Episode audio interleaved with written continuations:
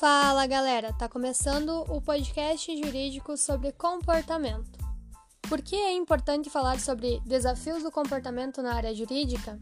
Como o comportamento pode ser bom ou ruim? Como ele pode construir ou destruir relações no ambiente profissional?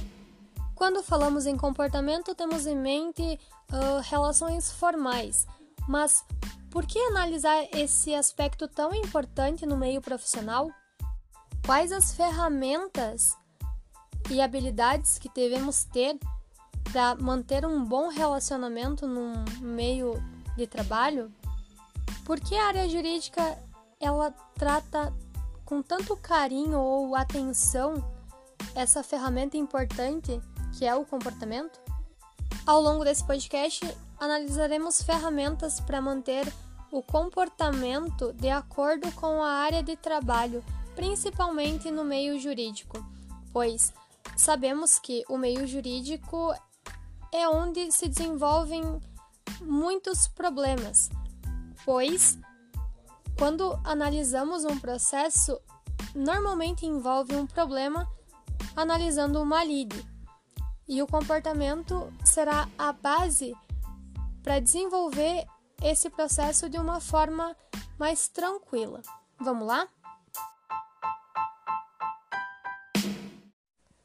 Fala galera, meu nome é Shaine e atualmente estou cursando Direito juntamente com minhas parceiras de podcast, Alane e Renata. A gente está aqui para falar sobre desafios de comportamento na área do direito. Como o comportamento se comunica com o desenvolver do meu trabalho? Como meu comportamento pode ajudar ou atrapalhar no ambiente profissional?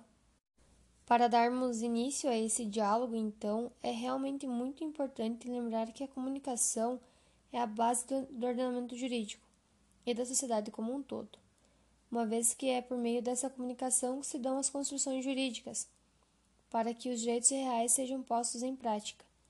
E quando falamos em comportamento, a comunicação é um desafio em tanto. Saber como se comunicar é saber se portar. Sendo assim, um desses desafios de comportamento é a comunicação uma vez que para eu me comunicar bem, devo ter algumas habilidades, como ser um bom ouvinte, praticar a comunicação não agressiva, ser paciente e saber dialogar com os meus colegas de grupo. Além disso, vale lembrar que a comunicação não é somente verbal, tampouco presencial. É por isso que devemos saber nos portar de acordo com o trabalho que desenvolvemos conhecer o grupo de trabalho para que assim os problemas desencadeados por falha de comunicação sejam evitados.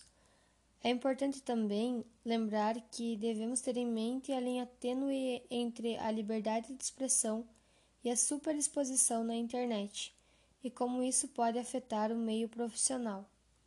Por vezes, ocorrem problemas no meio profissional por conta de posicionamentos em redes sociais que afetam o ambiente de trabalho.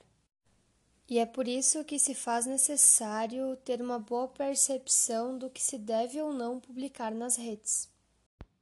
Olá, me chamo Alane. Dando continuidade no assunto em pauta, irei dialogar sobre a linguagem corporal no aspecto jurídico e na vida cotidiana. A linguagem corporal está relacionada à comunicação não verbal. Ela aparece na nossa postura, nos nossos gestos, no quão próximo estamos de outra pessoa conversar com ela, nas expressões faciais e até mesmo no movimento em que nossos olhos fazem, sendo extremamente importante não somente no âmbito jurídico, mas também em todas as áreas profissionais e na vida pessoal de cada indivíduo. A linguagem corporal reflete todos os nossos sentimentos: nervosismo, ansiedade e chatice, são esses os facilmente reconhecidos pela maioria das pessoas, por serem demonstrados em grande parte pela igualdade de reações, como por exemplo, aquele em que não para de roer as unhas, o que encosta sua mão no queixo e o que não para quieto na cadeira.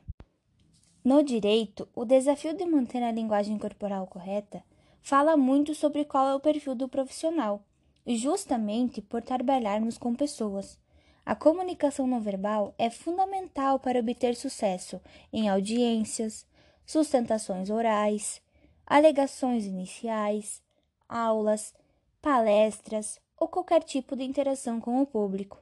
Diante disso, em uma pesquisa realizada pelo psicólogo Albert Mehrabian, oportunidade em que se obteve o resultado de que, em uma transmissão de mensagem do orador para os ouvintes, possui influência 55% da expressão corporal. A maior dica para ter uma boa linguagem corporal é a inteligência emocional, ou seja, se conhecer, saber seus pontos fortes e seus pontos fracos, saber como você lida diante das situações e se preparar para enfrentar situações adversas à sua realidade. Outra dica que Polito nos fornece é que quando estivermos realizando uma fala, devemos sempre olhar para as pessoas. Assim, conseguiremos verificar se estão ou não entendendo, se estão concordando com o nosso ponto de vista e se estão assimilando a mensagem. Deve-se manter atento aos ouvintes, sendo esta uma preocupação que o advogado precisa ter, pois se caso não perceber reação dos ouvintes e não adaptá-la diante uma nova circunstância, sua apresentação poderá ser danificada. Recentemente, um juiz da Vara do Trabalho de Porto Alegre, ao avaliar o depoimento de uma testemunha, escreveu em sua sentença que, muitas vezes, ocorre de a testemunha relatar determinada situação, mas sua atitude corporal, linguagem não verbal, não corresponde à informação verbalizada. Citou como exemplo a situação de que, quando perguntado algo e a pessoa verbaliza sim, mas comitantemente faz o gesto de não. Desse modo, vemos a infinidade de expressões que praticamos e que muitas vezes não damos a devida atenção. Por isso, deixo a vocês as seguintes indagações. Como está a sua linguagem corporal? Está sendo bem utilizada? Acredita que a forma que vem se expressando traduz corretamente a mensagem que você deseja passar? Agradeço a atenção e até mais. Passo a palavra para a Renata. Olá, meu nome é Renata e nesse episódio estarei falando sobre competências. Temos como uma das importantes bases do ordenamento jurídico as competências. Do mesmo modo que determinadas varas judiciais têm competência para julgar processos específicos, Apenas pessoas capacitadas na área jurídica podem atuar nela.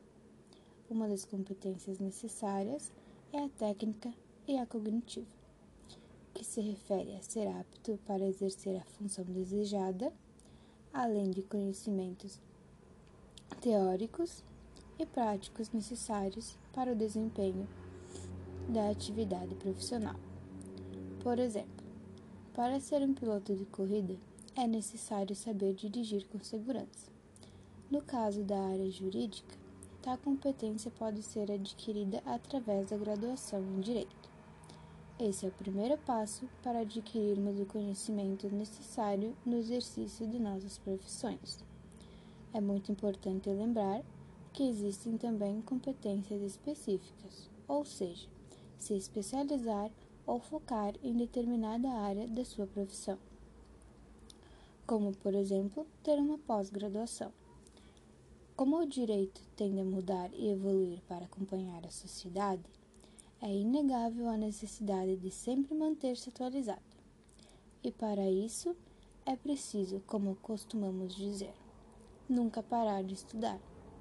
Caso contrário, não teremos capacidade ou melhor, competência para continuar atuando nessa área. Dentro dessa atualização, é necessário também lembrar do avanço tecnológico presente no seu campo de trabalho. Um grande exemplo disso é a substituição do processo físico pelo processo eletrônico. Por outro lado, a competência individual não diz respeito à capacidade profissional, mas sim às ações que determinam seu seu diferencial no mercado de trabalho. Ter criatividade, vontade de participar das decisões, foco e demonstrar motivação no que se faz são algumas delas. A aquisição de tais competências individuais devem ser vistas como algo que deve ser praticado e aprimorado diariamente, para que assim se alcance o melhor desempenho. Além disso, as competências individuais ajudam a evidenciar o potencial de cada um, de modo que as diferentes habilidades juntas se complementem. Também possibilita a adoção de diversos modos para a resolução de problemas e tomadas de decisões, além de ajudar no autoconhecimento. Mas a competência não é apenas isso, é também a habilidade de se comunicar e manter a linguagem corporal, como discutido anteriormente por minhas colegas. Com isso, damos fim ao nosso diálogo sobre desafios de comportamento na área do direito. Esperamos que tenha sido proveitoso e que tenham gostado. Obrigada e até a próxima.